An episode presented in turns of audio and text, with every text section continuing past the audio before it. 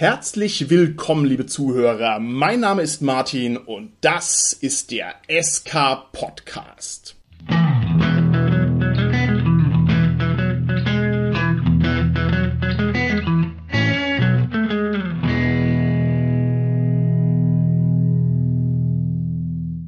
Die heutige Folge ist wieder eine kleine Interviewfolge und das Thema, das dieses Interview behandelt, ist nichts anderes als ein Nexus des Rollenspiels, als ein Leuchtturm des Rollenspiels, als ein sagenumwobenes Desiderat des Rollenspiels. Und zwar handelt es sich dabei um das sagenumwobene Tarnelorn, ein Forum aus der grauen Frühzeit des Rollenspiels, das es durch alle Unbilden der Zeit geschafft hat, bis zum heutigen Tag zu existieren. Und wer könnte mir da besser Rede und Antwort stellen als jemand, der sich hinter einem ebenso legendären Nick verbirgt, den wir heute die ganze Folge durchhalten werden? Und zwar handelt es sich dabei um den großartigen Hotzenplotz. Herzlich willkommen, Hotzenplotz. Ja, vielen Dank, mein lieber Martin. Ich freue mich, dass ich hier sein darf. Lieber Hotzenplotz, der Nick, der ist ja schon wie Samt und Seide. Bevor wir uns jetzt um die großen Fragen des Rollenspiels kümmern werden, muss ich zunächst mal fragen, wieso nennt man dich, beziehungsweise wieso nennst du dich selbst denn eigentlich Hotzenplotz? Das ist eine gute Frage, die ich da gar nicht mehr so einfach erklären kann, aber es ist aus der Anfangszeit eigentlich noch der Foren auch entstanden.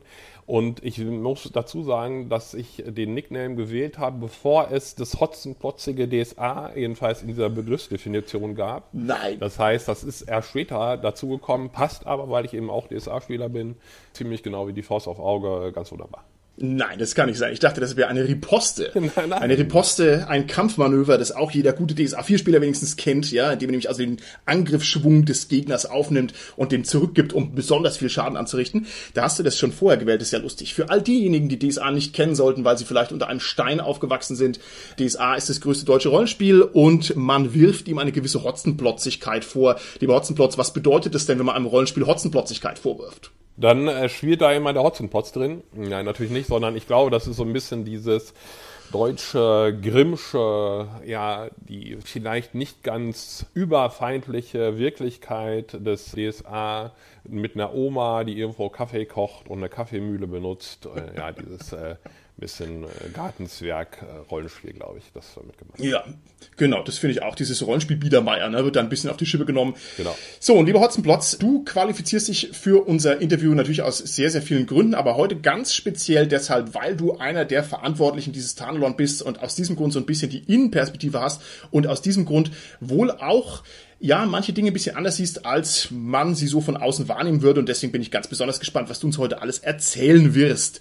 Das Tarnelorn ist ein einzigartiges Phänomen. Und zwar handelt es sich dabei um den Survivor diverser Rollenspielforen, ja, die also jetzt sich hier in einem bösartigen, darwinhaften Kampf ja gegenseitig aufgefressen und zerlegt haben und von denen also im Prinzip in meinen Augen nur noch ganz wenige übrig sind und das Tarnlon ist auf alle Fälle das größte.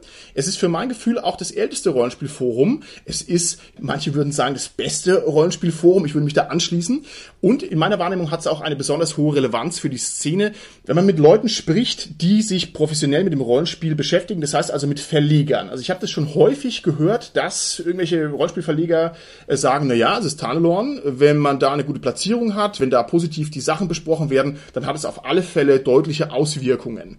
Aus diesem Grund müssen wir mal drüber sprechen, was mit dem Tarnelorn los ist, also wieso das eben so ein besonderer Ort ist. Und jetzt haben wir aber, bevor wir uns da drauf stürzen, im SK-Podcast die Tradition, dass sich hier jeder einmal ehrlich machen muss, dass jeder einmal ein Bekenntnis ablegen muss, was er denn überhaupt für ein Nerd-Typ ist. Und zwar aus dem eiskalten Grund, damit wir dich ein bisschen taxieren können, damit wir ein bisschen einschätzen können, wer du so bist und wie du so tickst und was denn überhaupt mit dir los ist. Und die klassische Frage, die hier immer den Opener darstellt, ist die folgende. Wie, lieber Hotzenplotz, bist du denn eigentlich zum Rollenspiel gekommen?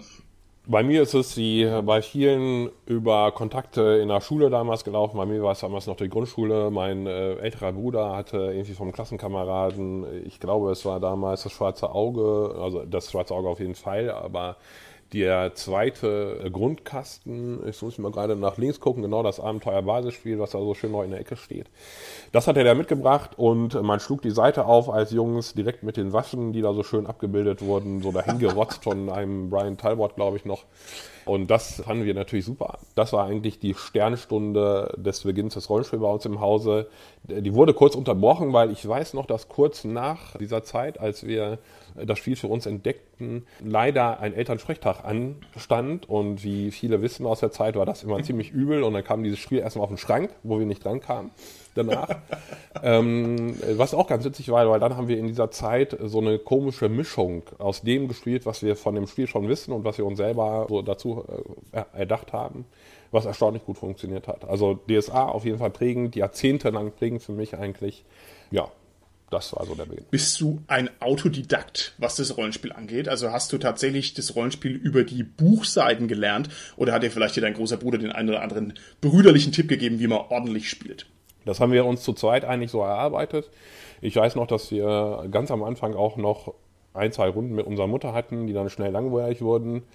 Und äh, dann haben wir uns unsere Schulkameraden zusammengesucht und äh, haben halt mit denen dann gespielt. Und dann begann auch schon die Sternstunde meines oder Geburtsstunde meines Spielleitens, weil ich war dann der Kleinste in der Runde, das waren alles ältere Klassenkameraden von meinem Bruder halt.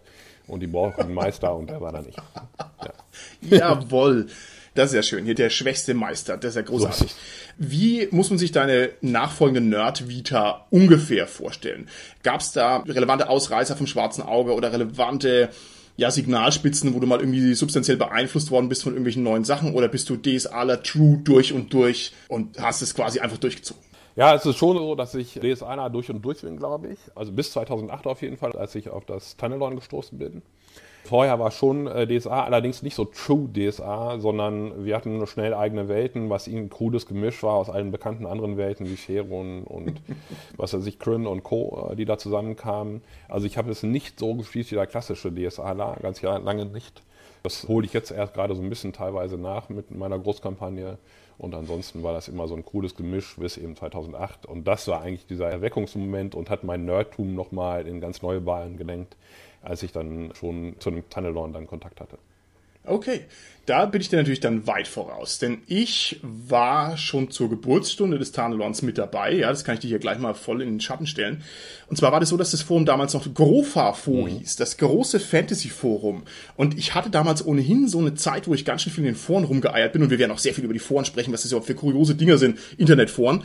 Jedenfalls war das Forum neu und ich hatte mich da mal angemeldet, habe ein bisschen geguckt und dann kamen irgendwie so drei total nette Mails, wenn ich mich korrekt erinnere, ist schon lang her, wo es hieß, ja, wir wollen mal irgendwie so ein Forentreffen machen und wie und wo machen wir das? Und nach der dritten Mail habe ich also in einem Rage ja, gesagt, was fällt euch ein, mir hier Mails zu schicken, ja? Das ist eine Belästigung der allerersten Kajüte und habe also meinen Account direkt gelöscht, ja? Großartig. Und dann war ich halt, ich weiß nicht wie viel, ein W10 Jahre erstmal raus. Und als ich wieder zurückgekommen bin, hieß es dann schon Tarnelorn und war halt ein richtig seriöses Forum und so. Also, tja, ja. Aber es könnte sein, dass ich vielleicht zu einem ähnlichen Zeitpunkt dazugekommen bin. Jetzt hast du mir gesagt, der Kontakt zum Tarnelorn war dein rollenspielerisches Erweckungserlebnis. Das ist jetzt eine Frage, die du mir ein bisschen weggenommen hast, weil normalerweise gibt's im Leben eines jeden jungen Mannes und natürlich vielleicht auch einer jeden jungen Frau, die oder der sich ernsthaft mit Rollenspiel beschäftigt, den Moment, wo man sagt, okay, dieses Hobby ist mehr als Skat spielen oder mehr als Brettspiele spielen irgendwann sagt man, okay, das ist das wahre Zeug und dieses Hobby werde ich jetzt sehr viel ernster nehmen. War das wirklich der Tarnelon-Kontakt? Nee, nee, das war natürlich schon früher. Ja, da würde ich sagen, war ich vielleicht so 16, 17 Jahre alt, wo ich ähm, hier mit Leuten bei uns aus dem Kaff eigentlich fast täglich gespielt habe. Ah. Äh, das war schon so, wo das für mich dann relativ früh klar war, auch dass das äh, so ein bisschen mein Haupthobby wird. Allerdings, vielleicht bin ich da auch ein bisschen untypischer Rollenspieler. Hatte sich das schon später, so in den jungen Berufsjahren, wieder ein bisschen verwaschen, weil ich relativ viel tatsächlich gearbeitet habe.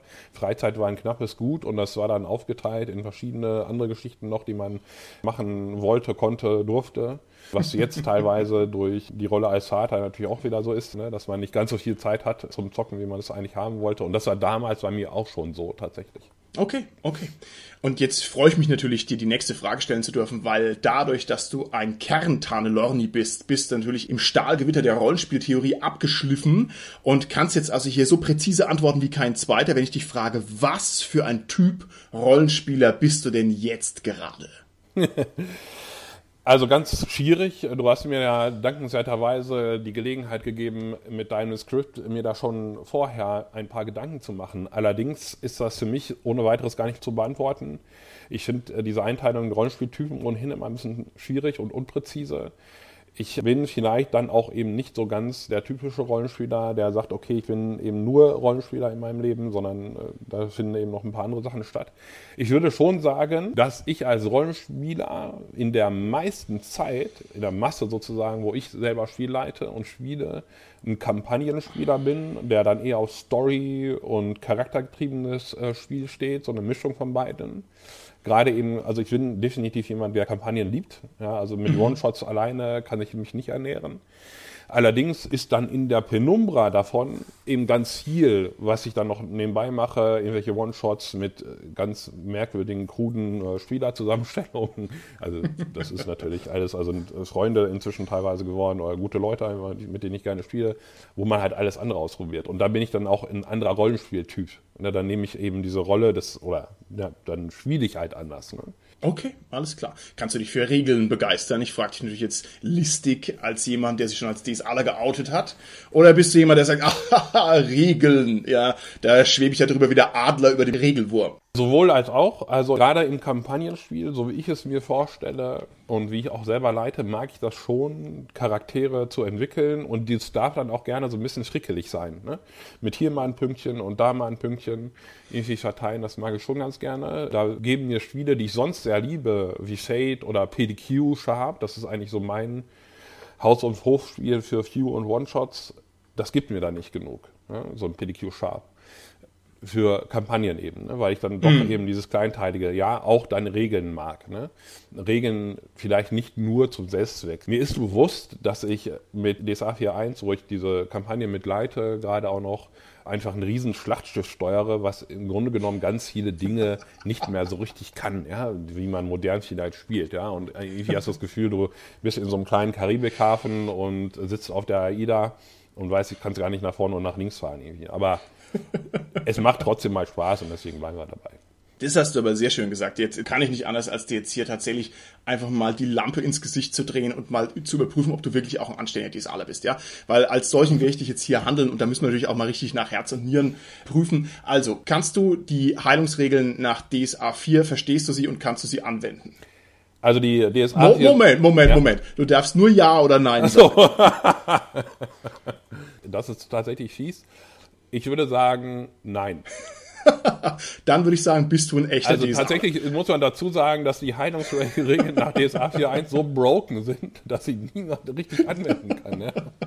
Es gab mal so eine schöne Darstellung der DSA 4.1 Heilungsregeln, wo man sehr schön sehen konnte, dass das eben nicht funktioniert. Ja. Und äh, das ist so ein bisschen wie, ich sage ja immer nur, Chuck Norris spielt DSA 4.1 mit Reiterkampfregeln. Ne? Also äh, Reiter spielt bei mir, ah. mir nie eine Rolle, weil dann müsste man ja Reiterkampf spielen. Das funktioniert einfach nicht. Das ist unglaublich. Wir können hier das Interview eigentlich schon abbrechen und zwar deshalb, weil es wäre meine nächste Frage gewesen und wenn wir so auf einer Wellenlänge sind, ich hätte dich jetzt genau nach den Reiterkampfregeln gefragt, ja, ob du die beherrschst dann können wir ja gar nicht miteinander sprechen, weil dann haben wir überhaupt nichts zu bereden. Okay, ich werde versuchen, diese Flowchart der DSA 4 Heilregeln irgendwo auszugraben. Die ist nämlich so großartig mit ja. allen Verwinkelungen. Also ja. das ist einfach nur phänomenales. Du sagst, es ist broken. Ich sage, es ist Kunst. Ja, halt abstrakte Kunst. ja, ja, möchte halt Menschen zu Dingen bewegen oder irgendwie was. Keine Ahnung.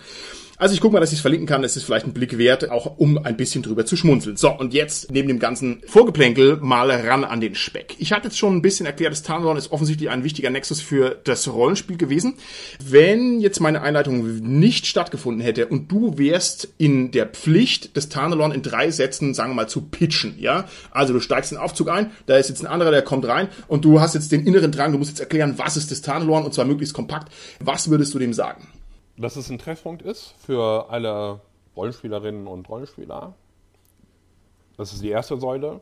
Dann eine Informationsquelle, sowohl für Neulinge als auch für solche Leute, die schon tief drin stecken, für allerhand Rollenspielfragen und dann noch Netzwerk und Community, sodass wir grob vier Säulen haben, wo man das eigentlich draufstellen kann, dieses Tunnelon. Okay, sehr gut. Jetzt ist mittlerweile das Internet ja so entgrenzt, dass man, sagen wir mal, über Twitter immer gleich mit der ganzen Welt kommuniziert und zwar ganz im Ernst, wirklich mit der ganzen Welt. Welche Größenordnung haben wir denn, wenn wir jetzt hier über das Tarnummer sprechen? Wie viele User habt ihr denn? Nur mal, dass man mal so ein Gefühl dafür kriegt, worüber wir hier eigentlich sprechen. Genau, also die Frage der Größe ist ja berechtigt. Da stellt sich mir halt immer die Frage, wie will man die sinnvoll und seriös beantworten. Die Userzahl gibt es eigentlich nicht so ganz her. Wir haben ca. 4700 User. So, da sind aber natürlich auch sogenannte Null-Poster darunter oder äh, User, die eben ihre fünf Beiträge haben, damit sie gerade eben vielleicht mal eine PN schreiben können.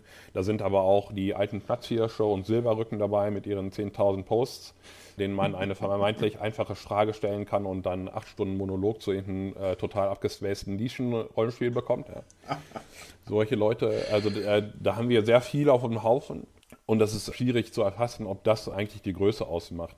Ich äh, stelle das so ein bisschen in Frage, weil theoretisch könnte es ja auch ein Forum haben mit ganz vielen Karteileichen. Also bei uns wird halt auch regelmäßig dann aussortiert. Diese Notebook-Poster oh. werden halt irgendwann mal gelöscht wieder. Ähm, okay. Sodass das dann halt, ja, erstmal nur so eine Kennzahl ist. Okay, alles klar. Das ist aber trotzdem groß. Also auch so eine Community muss man erstmal hinkriegen und vor allem muss man die auch mal halten, denn interessanterweise reißt ja die Zeit, ja, der Wind of Change, der zerrt ja am Tarnelorn und man könnte durchaus sagen, dass das Tarnelorn ein bisschen aus der Zeit gefallen ist. Vielleicht ist es sinnvoll, dass wir, bevor wir jetzt noch konkreter uns dem Tarnelorn zuwenden, uns vielleicht noch ein bisschen über Kommunikationstheorie unterhalten und mal die Frage stellen, was ist jetzt mit so einem Forum eigentlich los? Ich fange mal ganz super abstrakt an. Und zwar würde ich dich gerne darum bitten, mal zu beschreiben, wie denn Kommunikation im Tarnelorn eigentlich abläuft und wie sich Kommunikation im Tarnelorn vielleicht unterscheidet von anderen handelsüblichen Kommunikationsmöglichkeiten im Internet.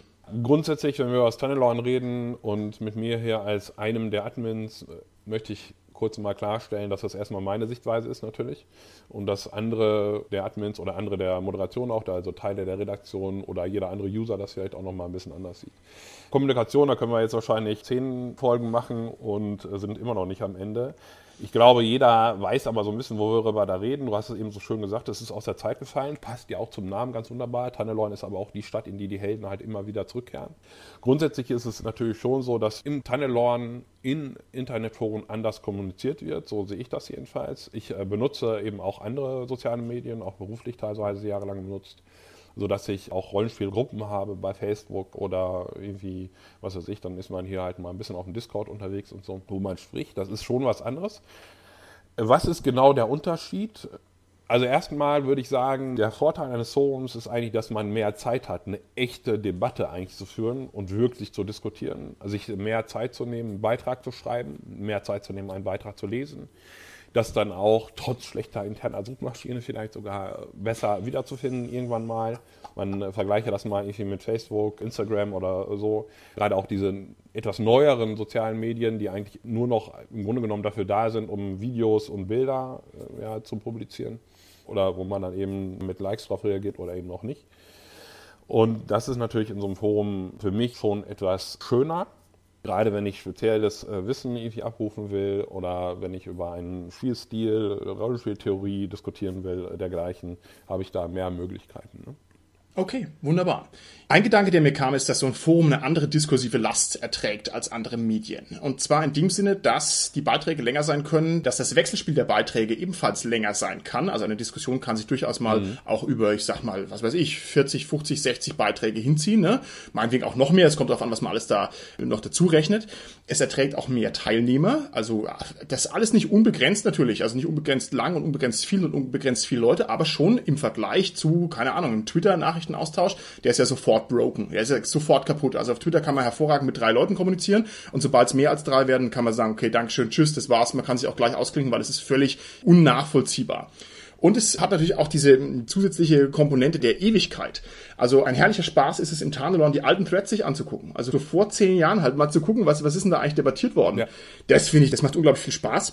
Mich wundert, dass diese Forenkultur so schlecht überlebt hat. Kannst du mir erklären, obwohl wir doch jetzt hier eigentlich ein paar Vorteile herausgeschürft haben, warum die Foren trotz allem irgendwie verblasst sind? Also Reddit gibt's noch als großes Forum. Ich kenne jetzt hier im Rollenspielbereich, wenn wir vielleicht mal da bleiben, ich kenne eigentlich nur noch das Orkenspalter Forum neben dem Tarnelorn und ansonsten wüsste ich gar nichts mehr. Also was ist denn jetzt der fette Nachteil an dem Forum? Wieso funktioniert es offensichtlich nicht mehr so gut oder wird nicht mehr als zeitgemäß wahrgenommen? Also erstmal, glaube ich, ist ein ganz großer Punkt daran, Ja, schon, wie die Foren sich präsentieren. Also ich bin halt auch noch ein paar Foren unterwegs, die man so kennt. Das DSA-Forum zum Beispiel, was ich auch ab und zu noch mal nutze, was halt natürlich für DSA-Spieler noch mal eine besondere Relevanz hat, wie das von dir erwähnte Orkenspalter natürlich. Ich glaube, dass allein diese ganze Präsentation, also ich spreche jetzt vom Design, Layout und so weiter, die ist halt anders. Die ist natürlich auch so ein bisschen aus der Zeit gefallen. Ne? Wenn du Facebook betrachtest oder Instagram, TikTok, die arbeiten halt irgendwie anders. Die sprechen natürlich auch viel mehr irgendwie junge Leute an und es geht einfach schneller. Die mm, Kommunikation mm. habe ich das Gefühl, viele, glaube ich, von den jungen Leuten, zu denen ich nun mal auch nicht mehr gehöre, die kommunizieren schneller. Da werden schneller Informationen abgerufen. Man muss eigentlich innerhalb von drei Sekunden vielleicht irgendwo an dem Punkt sein, wo man ist. Man will sich da nicht weiter durchklicken. Man möchte am besten Bilder haben und Videos, ne, das ganz, ganz wichtig ist, das du halt in einem Forum auch nicht hast. Das Forum ist eben immer noch, egal wie es drehst und wendest, ein hauptsächlich textbasiertes Ding. Und das ist auch irgendwie natürlich in der Hinsicht aus der Zeit gefallen. Weil wer macht sich jetzt heute auf Facebook, auf Instagram, schon mal gar nicht eigentlich, ja, oder diesen anderen Dingen, noch die Mühe, jetzt wirklich länger und verständlich das zu tun, wenn es schon Politiker teilweise nichts nicht tun, die dann auch eben Twitter und Co. benutzen. Ja, der normale Internet-User, sag ich mal, der schnell eine Frage stellt, der hat die eben mit einem Smartphone. Das ist auch so ein Ding. Ne? Ich kommuniziere natürlich mm. viel über das Smartphone. Ich habe das Smartphone die ganze Zeit in der Hand mm. und nicht über die Tastatur, weil ich nicht am Rechner sitze. So, dann haben die ihr Smartphone in der Hand und wollen eben eine Frage wissen und dann wird die Frage da eben mal schnell in Facebook reingeknallt.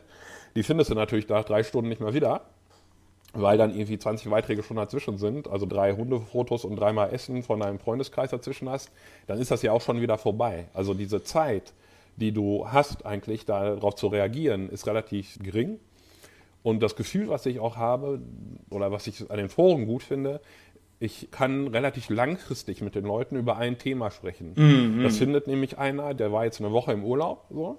Dann kehrt er aber zu seinem Thema zurück, weil das eben sein Crack-Thema ist, so. Das ist jetzt hier, was weiß ich, Rollenspieltypen vielleicht, so. Und dann haut er halt noch einen Beitrag daraus. Das wirst du in den etwas neueren sozialen Medien, wirst du das nicht finden, glaube ich. Okay, alles klar.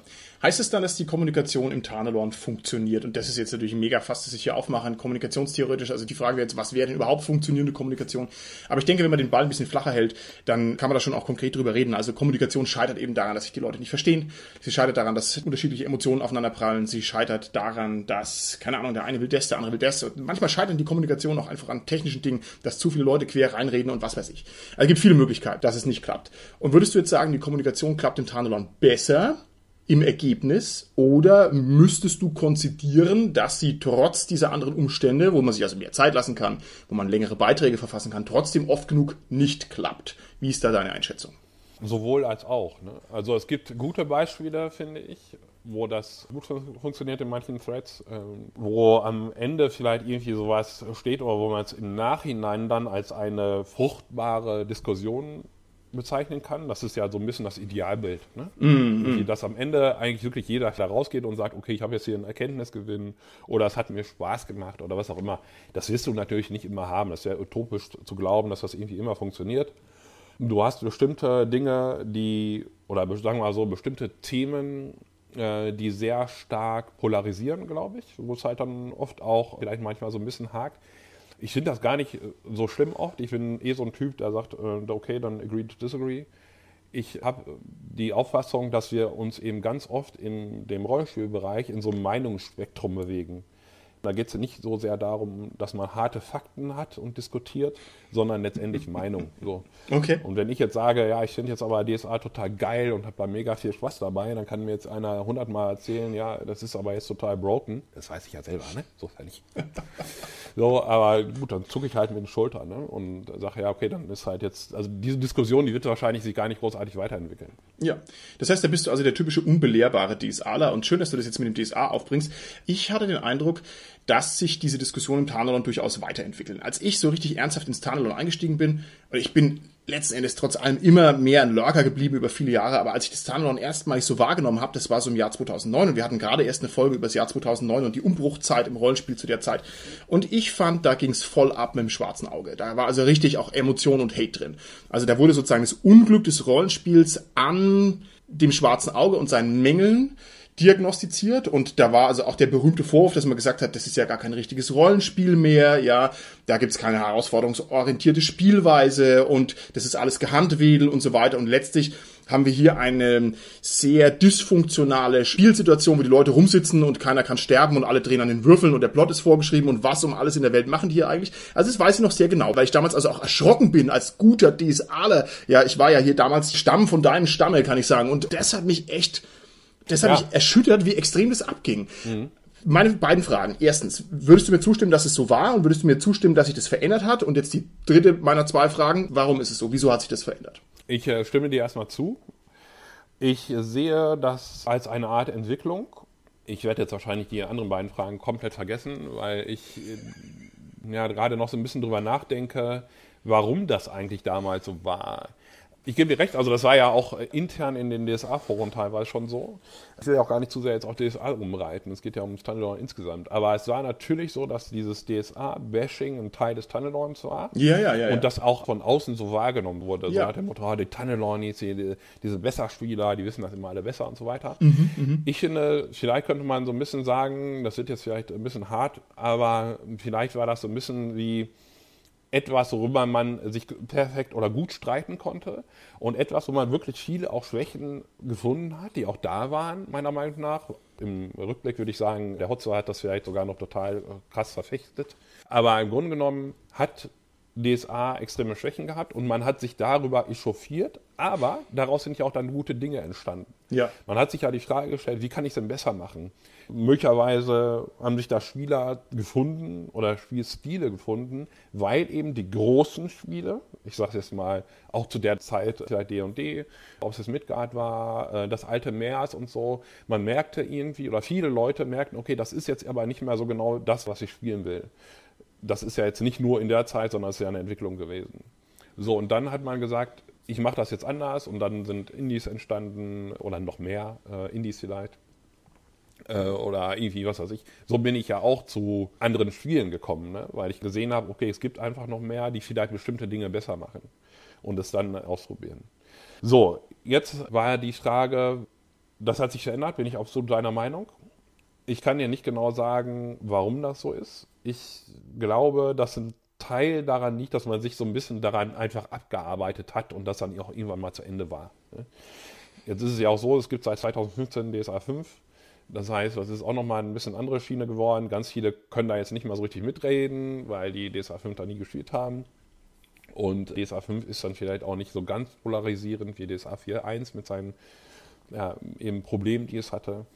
Und insofern ist das vorbei. Also der DSA-Bereich, ja, dieses Beharken, sich im DSA-Bereich zu behaken, das hat schon stark abgenommen. Mhm. okay, okay, alles klar, sehr interessant. Ich glaube, dass diese extremen Debatten im Tarnlorn unglaubliche Auswirkungen hatten, und zwar auch auf DSA selbst. Soweit ich das abschätzen kann jedenfalls. Also was ich so an DSA-Autoren kenne, die haben sich damit alle beschäftigt, weil wenn man im Internet rumheiert und liest im Tarnlorn und liest dann über DSA, bekommt also immer zu nachgewiesen die und die Schwäche. Also ich glaube schon, dass das eine Wirkung hatte. Also alle Diskutanten aus der damaligen Zeit seien hier an dieser Stelle von mir nochmal hervorgehoben, dass ich glaube, dass das keine vergebene Liebesmühe war, sondern dass auf alle Fälle eine Wirkung gezeitigt hat. Okay. Okay, dann springen wir mal ein bisschen vom schwarzen Auge weg, soweit es überhaupt möglich ist in unserer Rollenspielszene. Und ich würde mal eine technische Frage nachschieben und würde gerne von dir wissen, welche Art von Rollenspielertypen zieht denn das Tarnelorn an? Wer engagiert sich denn hier stark? Wer postet viel? Wie würdest du diese Menschen beschreiben? Also erstmal Rollenspieltypen würde ich sagen mal grundsätzlich alle. Das ist ja auch das Besondere am Tunnelorn. Das wollen wir auch ganz bewusst so fördern. Aber das war es eigentlich auch schon immer, würde ich sagen. Vielleicht hat mal hier oder da der eine Teil überwogen, aber grundsätzlich ist das was für alle. Das ist jetzt nicht nur für Leute, die die totalen Cracks sind, das ist eben auch was für Einsteiger.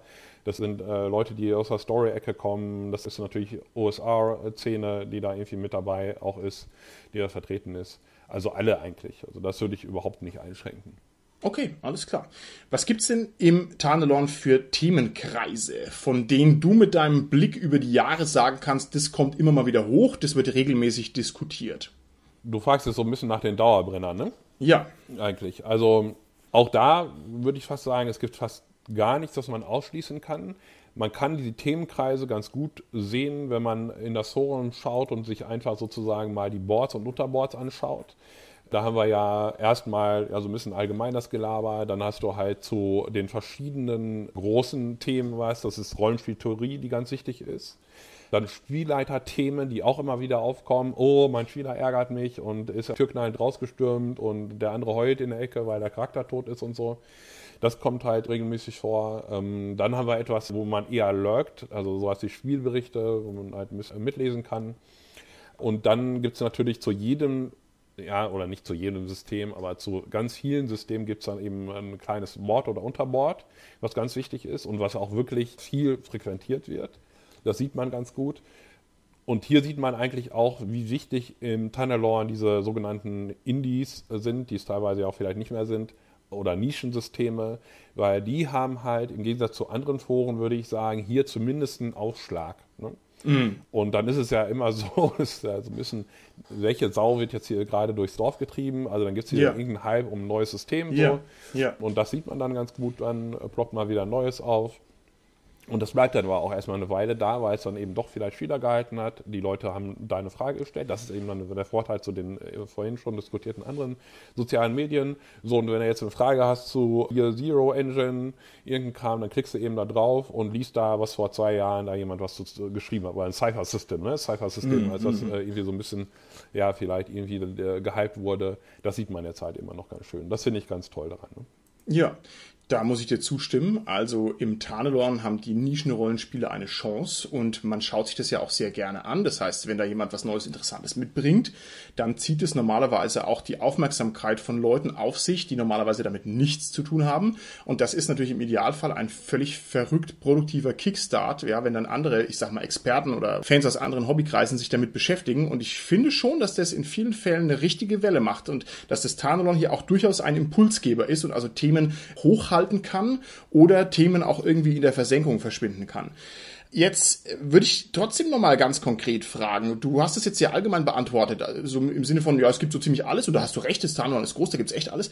Aber gibt's denn auch so konkrete Einzeldebatten, die dir so ein bisschen im Gedächtnis geblieben sind? Jetzt, wenn wir sagen, du bist über zehn Jahre mit dabei, was waren denn so die spektakulären Dinge, wo du sagst, boah, ja. das war mal eine lange Debatte, die war krass? Ich muss gestehen, mir fallen jetzt gar nicht so viele Einzeldebatten ein. Grundsätzlich würde ich sagen, dass so diese Problemchen in der Rollenspielrunde ganz wichtig sind. Also die halt immer wieder auftauchen, mhm. die, ob das jetzt Spielleiter sind oder Spielleiterinnen oder Leute aus der Gruppe, wo es irgendwie dran hapert, das äh, ist halt so ein Dauerbrenner. Dann bestimmte Dinge äh, in der Rollenspieltheorie, die eigentlich immer mal wieder aufploppen, wo man dann vermeintlich das vielleicht mal geklärt hat oder so, aber ja, dann fragt halt zwei Jahre später nochmal ein anderer. Und ähm, vielleicht hat sich bis dahin an die Rollenspielwelt so weit geändert, dass es dann eben auch andere Antworten darauf gibt. Das ist zum Beispiel, dass ich, wie erzeuge ich jetzt irgendwie Horror, wie sorge ich für Spannung, diese Themen. Das sind oft Themen, finde ich, die im Tunnelorn äh, diskutiert werden, die etwas so ein bisschen in diesen Meta-Bereich des Rollenspiels mhm, mehr mhm. vordringen, ja. als in Foren, auch früher, als es noch mehr andere Foren gab, die sich eher vielleicht um ein System kümmern oder um andere Dinge. Ja. Das finde ich schon sehr interessant dass das im Tunnelorn auch immer noch sehr, sehr gefragt ist. Ne? Ja, was mir sehr gut gefällt am Tarnalon ist die Wissenschaftlichkeit, mit der manche Debatte geführt wird. Ja, man möchte ja drüber schmunzeln eigentlich, wenn man nicht wüsste, dass die Leute echt Ahnung haben und sich wirklich einen Kopf gemacht haben und vielleicht dieselbe Debatte auch schon siebenmal geführt haben, so dass man also im Tarnalon an einen Punkt kommen kann, wo dann eine Diskussion erstmal so beginnt, dass einer sagt, Moment, wir müssen erstmal unsere Begriffe definieren, ja, dass man also immer erstmal noch so eine Prädiskussion hat und da sieht man schon auf welchem Level da miteinander gesprochen wird. Und ich muss sagen, ich finde es geil, ja es gibt ja vom äh, Feuersänger diese berühmte Liste der Rollenspielbegriffe, die auch, glaube ich, einzigartig ist, wo man mal versucht hat, diese ganzen Definitionen einfach runterzuschreiben. Diese ganzen Begriffe. Ich glaube, der Begriff Hotzenplotzigkeit kommt da halt auch drin vor. Die können wir ja nachher mal verlinken oder kannst du ja nachher verlinken mal.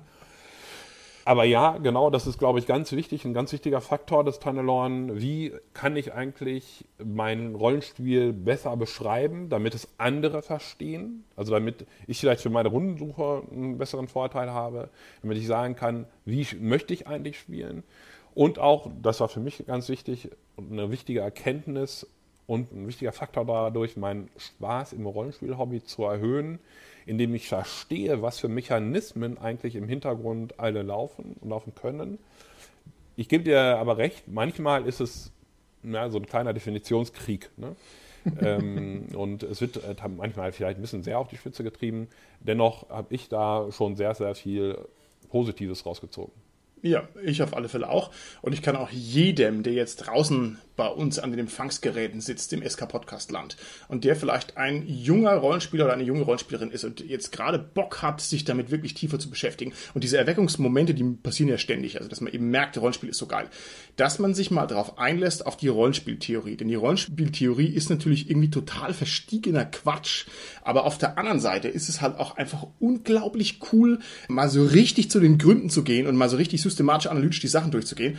Und der Gewinn, und das hast du jetzt auch schön gesagt, ist, dass man am Ende vielleicht mehr Spielspaß hat. Weil du nämlich plötzlich mal dein Problem, das du in deiner Spielrunde hast, mal in Worte fassen kannst. Du kannst endlich mal deskriptiv rangehen und kannst sagen, warum ist denn mein einer Spieler nicht glücklich? Warum funktioniert meine Rollenspielrunde nicht so, wie ich sie mir in meinen Träumen imaginiere? Und ich finde, das ist doch ein Gewinn, der ist eine richtige, echte Bereicherung für das Hobby. Und da ist also das Tarnodon echt top-notch, sich hier mal drauf einzulassen oder auch mal eine Frage zu stellen, die einen da auf alle Fälle weiterbringt. So, ich gehe ein Schrittchen weiter. Und zwar ist es so, du bist also der Admin und der Admin ist ja eine gefürchtete Kreatur im Internet, weil der Admin die Macht hat. Ja, du bist also jetzt hier sozusagen ja, wie Sauron des deutschen Rollenspiels, ja, und du kannst also hier mit einem einzigen strengen Blick Leute vernichten oder auffahren lassen in den Himmel. Und jetzt hätte ich gerne mal, dass wir also jetzt hier auch mal über dich und deine Tätigkeit im Tarnelorn sprechen. Wie seid ihr denn organisiert im Tarnelorn und wie schaffst du es, diese zig Diskurse, die da gleichzeitig ablaufen, irgendwie im Blick zu behalten, weil ich stelle mir das unendlich aufwendig und schwierig vor. Erzähl doch da mal bitte ein bisschen aus dem Nähkästchen. Ja. Stopp, stopp. Ihr habt eine schwarze Liste, gell? Und wenn irgendeiner auf der schwarzen Liste was sagt, dann kriegt er die Abreibung seines Lebens und wird dann rausgefeuert. Ja, mein lieber Martin, genau. Ah, ich wusste es. so sieht's aus. Ja, also das ist eigentlich sogar relativ einfach erklärt. Wir haben ja verschiedene Rollen sozusagen in der Orga-Struktur. Es gibt bei uns Admins, Mods, Tech-Support und Systembetreuer. Äh, daneben gibt es noch sowas wie für unser Treffen eben eine Treffen-Orga, ähm, Challenge-Orga, dazu eine Jury. Da gibt es halt verschiedene Personenkreise, die eben für bestimmte Bereiche zuständig sind. Denn es ist so, wie du es gesagt hast, klar, ne, ich könnte jetzt auch sagen, ich habe hier meine sieben magischen Zwerge aus dem Hotzenpotzwald, die da jeden Tag für mich lesen und die ich behandle wie Sklaven und die mir dann irgendwas sagen. Aber so ist es natürlich nicht. Und jeder von uns, der das ja freiwillig und äh, irgendwie nebenbei so macht, hat natürlich auch nicht die Muße, jede Sekunde ins Tunnelon zu schauen. Es ist so, dass wir im Prinzip die Leute so ein bisschen eingeteilt haben nach deren eigener Fasson wie die eben ja, das möchten. Da ist halt vielleicht jemand Mod im Brettspielbereich, weil er eben gerne Brettspieler spielt und äh, da auch äh, an den Diskussionen teilnimmt oder das zumindest mit Interesse liest. Ja. So, es ist relativ logisch, dass jetzt äh, der Hotzenplotz im DSI-Bereich dann irgendwie dann Moderator ist, weil er da eben dann auch öfter reinguckt. Ne? Danach ist das natürlich schon mal aufgeteilt, sodass man ohnehin das liest, wo man ja dann Interesse dran hat, logischerweise. Das hat man dann schon mal abgedeckt. Und dann ist es so, würde ich sagen, am Ende ist es so, dass man eben nicht alles lesen kann. Und dass wir auf die User auch angewiesen sind, wenn es jetzt um bestimmte Wünsche geht, ja, hier soll aber irgendwie, was weiß ich, äh, ein Strang abgeteilt werden, weil es um ein anderes Thema geht oder so, oder hier, da war aber einer böse zu mir und ich muss ganz doll weinen, dann muss man das eben uns mitteilen, dafür gibt es ja auch die entsprechende Technik. Und dann kümmert sich die Redaktion letztendlich drum. Okay, wie kümmert sich denn die Redaktion drum? Habt ihr dann interne Diskussionsthread und sagt dann, uh, der musste hier aber noch nicht genug weinen. Wenn er hätte härter weinen müssen, dann hätten wir reagiert. Habt ihr da quasi ein Glas voll Tränen und mit Strichen an der Seite? Oder du weißt, worauf ich raus will, ne? Mhm. Ist es jetzt was, was euch intern hier zerreißt vor Aufwand? Oder macht ihr das eher so ein bisschen nach Bauchgefühl? Oder habt ihr irgendwie so ein internes Voting hier, das Triumvirat sitzt rum und dann, wenn zwei den Daumen runter machen, dann knallt's oder nicht? Oder wie muss man sich so diese Herzkarte Kammer vom Tarnelon vorstellen, vor allem im operativen Geschäft? Ja, das kannst du dir eigentlich vorstellen wie so ein kleines Gremium, ne? Also wir sind ja nicht umsonst jetzt so ein Verein, ja. Deutschland, das Land der Vereine. Wir sind sozusagen, oder wir treffen uns virtuell, wenn etwas äh, gemeldet wird. Das kann jetzt ja natürlich irgendwie erstmal alles sein.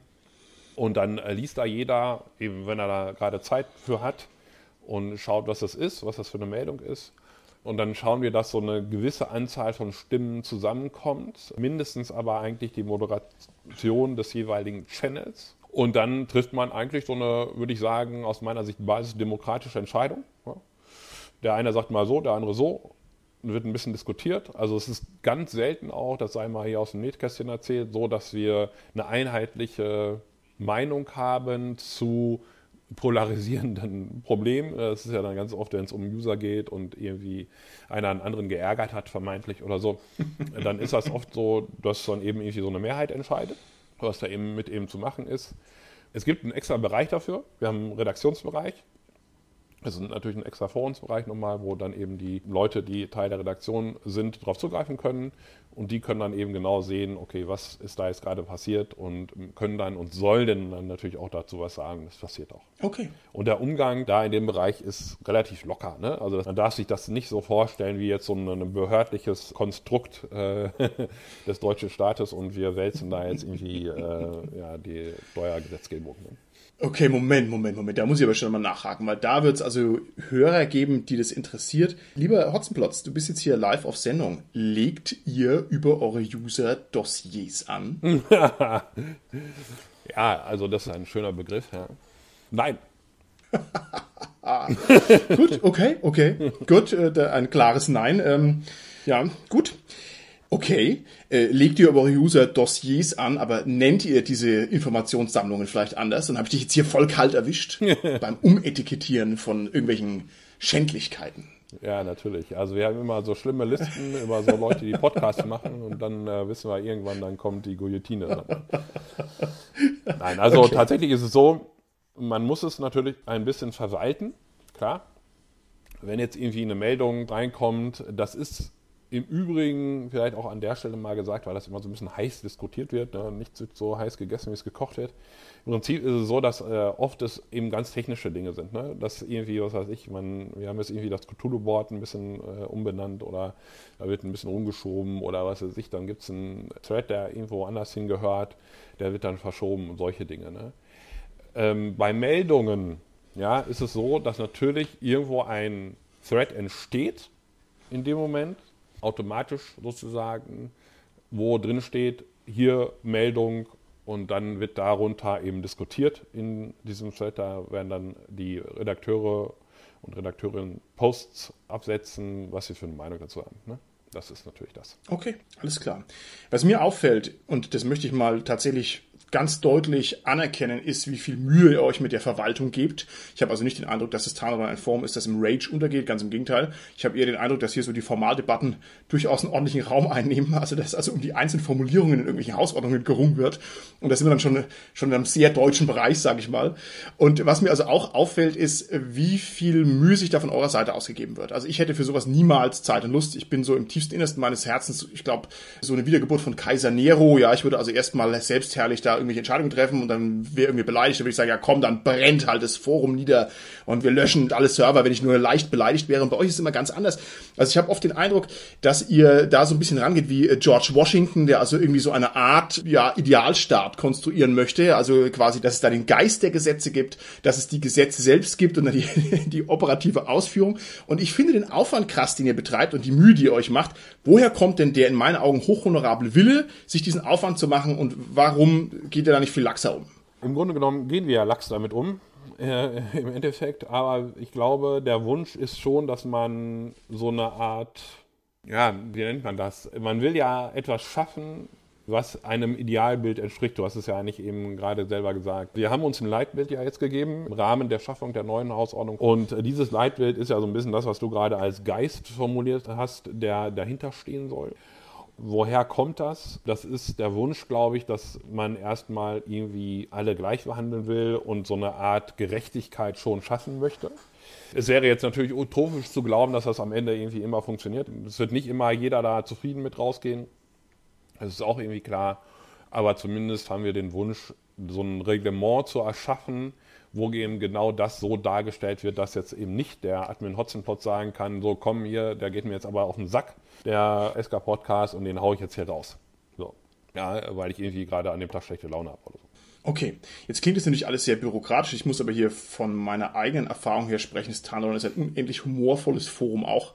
Also ein unendlich freundliches Forum, das die Leute auch einfach gut aufnimmt. Also das klingt jetzt hier etwas spröde und sperrig, aber das ist es in Wirklichkeit gar nicht. In letzter Zeit gefällt mir sehr gut, dass der Discord-Chat das Ganze ein bisschen erweitert, dass man also für diesen ganz flotten, flapsigen Smalltalk auch einfach noch ein anderes Board hat, wo man sich austoben kann. Also diese Kombination ist sehr herrlich und ich kann also nur jeden einladen, der vielleicht nicht ganz glücklich ist mit den Rollenspielgruppen, sage ich mal auf Facebook oder so. Da wiederum kenne ich mich gar nicht aus, da bin ich gar nicht Teil davon, aber wer vielleicht irgendwo anders nicht ganz glücklich ist, der soll sich das mal durchaus anschauen, weil es einfach seinen ganz eigenen Charme hat und es würde nicht existieren, wenn es nicht funktionieren würde. Also es funktioniert schon ziemlich gut. Und dabei muss man natürlich dazu auch sagen, dass es also auch ganz fundamentale Kritik am Tarnelorn gibt. Und gerade deshalb finde ich es echt eindrucksvoll, wie viel Mühe ihr euch macht, denn letzten Endes ist es ja auch fast unmöglich, eine Kommunikation richtig ordentlich zu managen. Also man gucke nur einmal auf Twitter, ja, alle hassen sich, es funktioniert wirklich gar nichts, ja, es ist nur Hate und ja. Tribalism und was weiß ich und so weiter und so fort. Und das irgendwie so ein bisschen bisschen in eine Gussform zu fügen, das scheint mir schon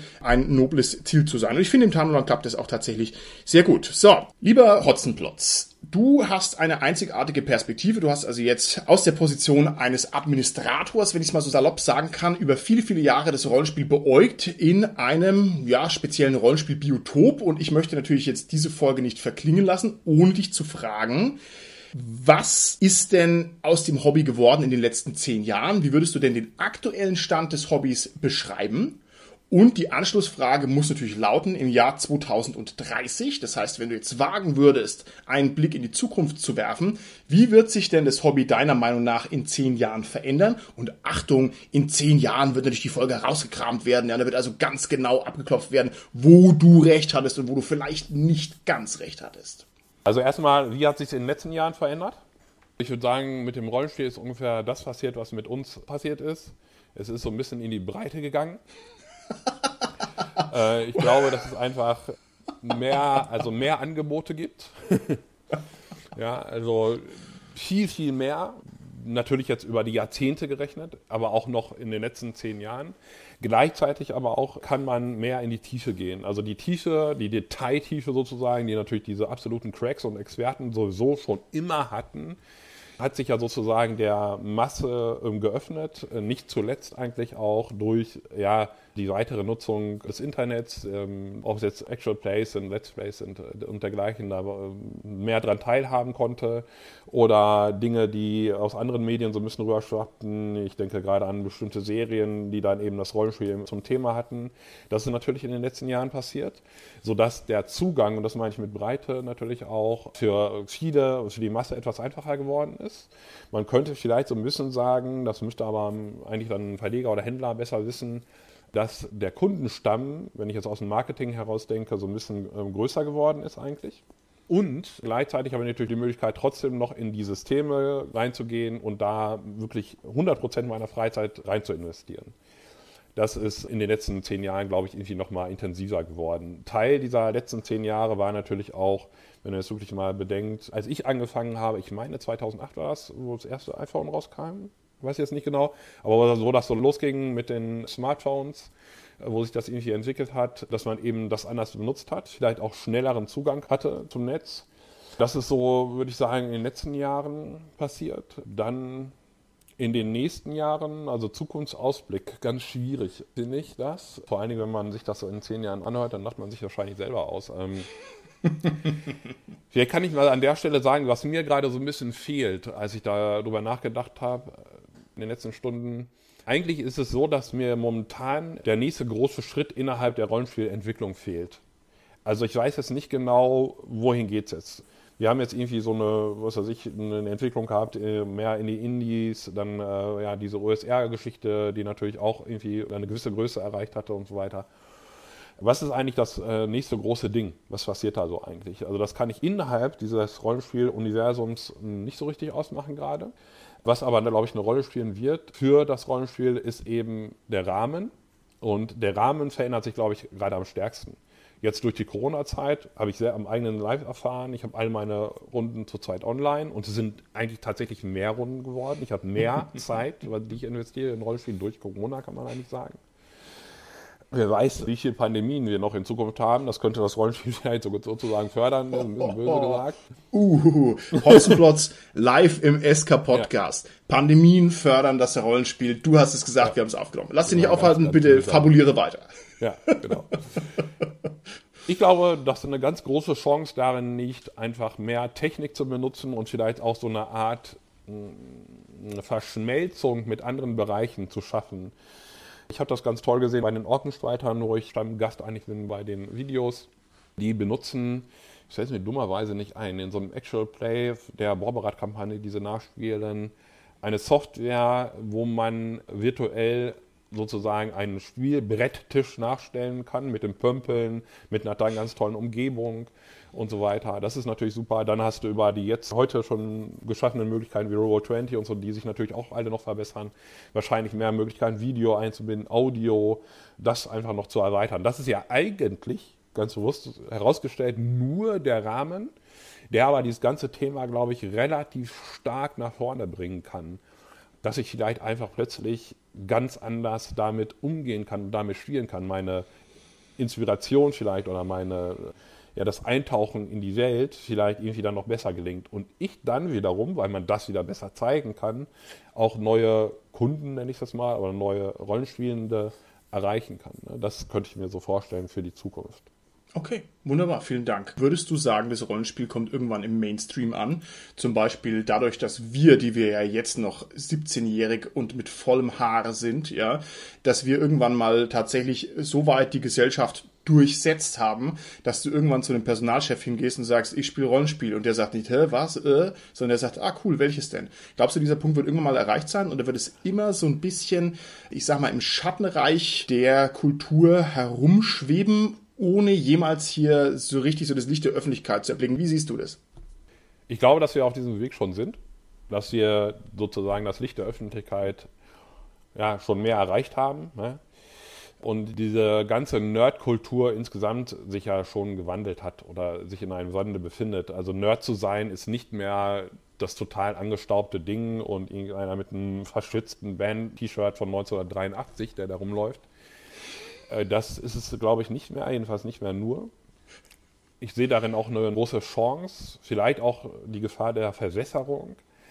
Aber ich glaube, dass es insofern dann mainstreamiger wird oder schon mehr, mehr Mainstream ist, weil ich die Vorstellung habe, dass junge Leute vielleicht in der Zukunft das Rollenspiel zum Beispiel als ein Teil ihrer Freizeit betreiben. Ne? Ja, ja. Ich würde jetzt mal behaupten, das ist jetzt eine gewagte These, vielleicht müsste man mal äh, untersuchen, das würde mich mal interessieren, wie hoch der Anteil der Rollenspieler ist, die ihr Hobby so intensiv betreiben. Ich würde sagen, dass der wenn man in die Vergangenheit blickt, eher höher war. Also entweder du warst ja. jetzt Rollenspieler ja. und dann warst du es auch ganz, ne? sage ich ja. mal jetzt einfach so prägnant.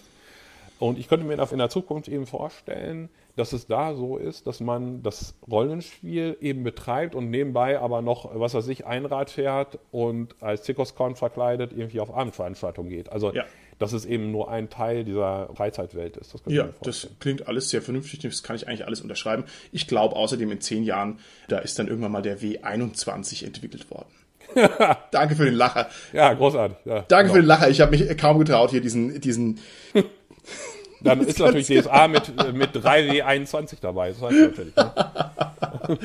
okay, nee, ich bin sehr gespannt. Ich würde dir auch zustimmen, dass diese ganz knallharten Super-Nerds, wie zum Beispiel ich einer bin, der also auch hier irgendwie DSA Ultra mal war und zwar leidenschaftlich war und glücklich damit war, dass diese unglaublichen Fixierungen auf das Hobby, dass es gar nicht mehr so weit verbreitet ist, sondern dass das ja. irgendwie auch so eine Zeit war, keine Ahnung, die 90er oder die 80er oder was auch mhm. immer, also da hat man das noch so gemacht und das hat also sehr nachgelassen. Rollenspiel to go, ja, Snack-Rollenspiel, leichtgängiges Rollenspiel ist eher das, was noch mehr kommen wird, aber daran sehe ich überhaupt nichts Schlechtes. So, lieber Hotzenplotz, jetzt im Schnellverfahren. Du hast tiefe Erkenntnisse gewonnen durch deine Kernearbeit im Tarnelon und zwar über das Wesen der Menschheit. Welche Erkenntnis ist es? Ja, da hast du mich jetzt auch erwischt mit dem Wesen der Menschheit. Ne? Also ich würde sagen, das Wesen der Menschheit äh, macht sich sehr deutlich in dem Channel, wo Star Wars besprochen wird. Ja? Da wird sich nämlich übelst behagt. Ja? Und ich wow. kann dir nun mal die Empfehlung geben, geh da rein und sag, Star Wars 9 ist der geilste Film ever. Überzeuge mich von dem Gegenteil. Gut, dass du mich gleich ertappt. Ich glaube, ich habe nämlich auch mehrere gehässige Beiträge da abgelassen. Insofern, ähm, hoffentlich guckt keiner nach. So, was hast du für Erkenntnisse gewonnen über das Wesen der Kommunikation? Für tiefschürfende Erkenntnisse? Schon viel, glaube ich. Also über zumindest Forenkommunikation. Ich selber habe viel an über mich selbst vielleicht auch dabei gelernt, denn äh, natürlich bin ich gerade am Anfang meiner Forenzeit auch übelst irgendwie abgegangen bei manchen Dingen. Und in den Foren habe ich zumindest gelernt, dass es äh, Sinn macht, ja, vielleicht auch mal über einen Post länger nachzudenken und dann äh, wirklich erst auf Schreiben zu klicken, wenn man äh, den dreimal nochmal gelesen hat. Das kann ich unterschreiben. Okay. Lieber Hotzenplotz, dann kommen wir jetzt so ganz, ganz langsam zum Ende unseres Interviews und ich würde das Interview gerne noch abrunden mit einer Reihe von Fragen. Wenn jetzt einer unserer Hörer des Tarnelon noch gar nicht kennt, welche Eigenschaften müsste der haben, damit du ihm rätst, dass er mal sich das Tarnelon anguckt und wo du dann auch prognostizieren würdest, das ist was für den? Der muss also erstmal Bock haben auf Rollenspiele. Ja? Und zwar ein bisschen mehr Bock, als zu sagen, oh cool, hier irgendwie die Freundin von meinem Kumpel hat das mal gezockt und ich gucke da einmal kurz drauf. Weil die Hürde in so einem Forum etwas höher ist ja, als wenn ich jetzt mir ein Video angucke oder irgendwie was, so bei TikTok. So, das heißt, es muss jemand sein, wo ich merke, okay, der hat wirklich Bock. Ne? Dem empfehle ich das. Und wir haben einen tollen Einsteigerbereich. Gerade wenn du wirklich so gar keine Ahnung hast, dann findest du dich auch da zurecht. Da sind ganz viele tolle Leute, die dir dabei helfen, da dich zurechtzufinden. Okay, wunderbar. Das Tarnodorn, das schlägt ja die kuriosesten Blüten. Kannst du vielleicht im Schweinsgalopp nochmal so ein paar Schlaglichter setzen, welche Besonderheiten einen im Tarnodorn erwarten oder wo man auf alle Fälle mal einen Blick darauf richten sollte, weil es gar so kurios ist? Also ich glaube, es gibt einen Thread über inzwischen 30 Seiten, der noch so aus der Urzeit besteht. Da unterhalten sich hauptsächlich zwei oder drei Leute darüber, über die Weiterentwicklung des G36. also wer da Interesse hat, kann da ja mal reinschauen. Ansonsten äh, ganz spannend eigentlich immer wieder die äh, ja, Charaktertod-Momente oder wenn man mal ein bisschen was aus seinem Portemonnaie raushauen will und wenn man viel zu viel Geld hat, dann äh, schaut man mal in dem Thread Hilfe, ich konnte nicht widerstehen, das habe ich neu. Okay, okay, da muss ich einhaken. Das ist ja. der grandioseste Thread aller Zeiten, weil Leute posten dort ihre Rollspielerwerbungen, von denen man noch nie was gehört hat. Also nach 150 Folgen SK Podcast mag man mir vielleicht attestieren, dass ich zumindest unterdurchschnittliche Ahnung vom Rollenspiel habe, aber ich gucke da rein und was die Leute für Zeug haben, davon habe ich noch kein verdammtes Wort gehört. Das ist so bizarr und da gibt es so coole Sachen, also das ist augenöffnend, der Thread. Ja, ja genau. Ist Sokratisches, ich weiß, dass ich nichts weiß, das lernt man hier am allerbesten. Es gibt ganz tolle Threads noch, wo ein Blick rein lohnt, wenn man denkt, ach, ich habe so eine Spielrunde, ich bin da gar nicht so zufrieden mit, dann schau mal in den Thread, der da so schön heißt wieder, manchmal möchte ich sie würgen. Da siehst du, was draußen in der Rollenspielwelt, was es wirklich gibt und was ganz, ganz schlimm ist äh, an manchen Runden. Das kann sehr erhellend sein auf jeden Fall. Und wenn du selber da reinschreiben musst, dann tust du mir jetzt natürlich auch schon leid. Dann gibt es immer wieder schön letzte Worte und Anekdoten, sehr bekannt. Aber wenn wir jetzt mal über sozusagen ernstere Themen reden wollten, eine ganz tolle Crowdfunding-Übersicht regelmäßig. Von Verlagsseite gibt es natürlich auch immer wieder ganz interessante News. Es gibt eben Verlage, ich möchte jetzt glaube ich hier nicht einzelne nennen, aber die sehr stark auch über das Sunrun kommunizieren und wo man halt auch so ein bisschen Insiderwissen mal erfährt. Das ist, glaube ich, ganz toll. Okay, prima. Ich kenne vom Tarnlon auch noch, dass da ab und zu mal irgendwelche wettbewerbsartigen Geschichten des Licht der Welt erblicken.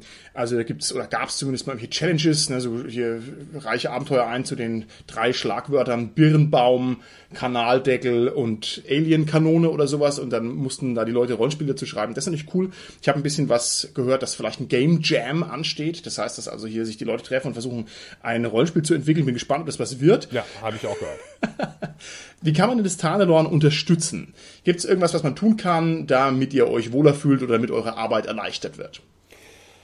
Grundsätzlich würde ich sagen, dass das Tarnelorn eben auch wie vieles im Internet von Feedback lebt ich glaube, wir kennen das so ein bisschen alle von uns selbst auch, dass man irgendwo sich eine Information zieht und dann drei Klicks wieder weg ist. Lasst ruhig einen Kommentar da, wenn euch irgendwas gefallen hat, wenn ein User vielleicht wirklich was Tolles geschrieben hat, was euch weitergebracht hat. Meldet euch ruhig an, wenn ihr bisher einfach nur ein bisschen lurkt.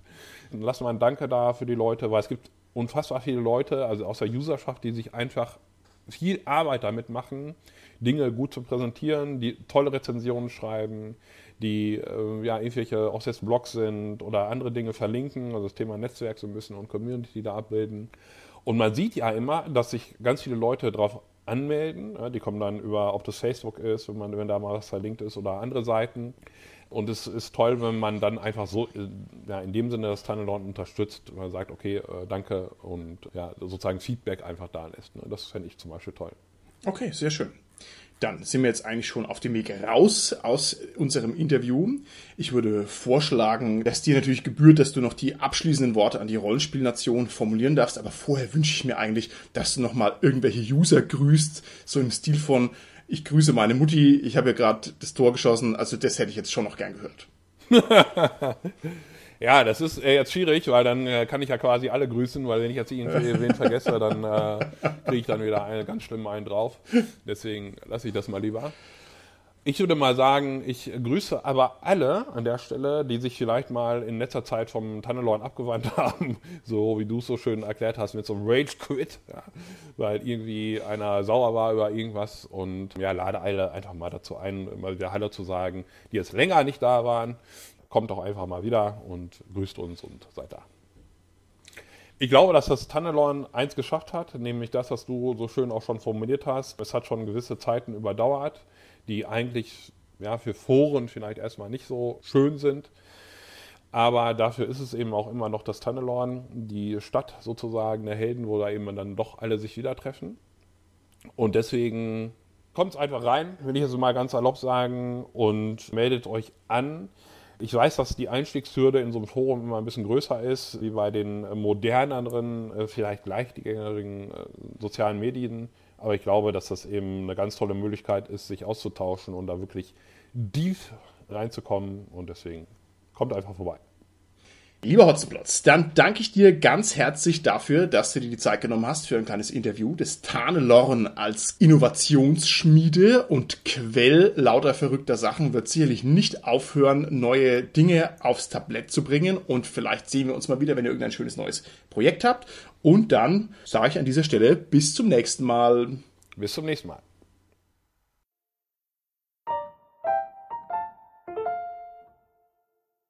Lieber Hotzenplotz, ich danke dir ganz herzlich für das Gespräch. Ich bin mir sicher, dass das Tarnelol, das Tarnelol, oh Gott. Sehr geil, lass das drin. okay.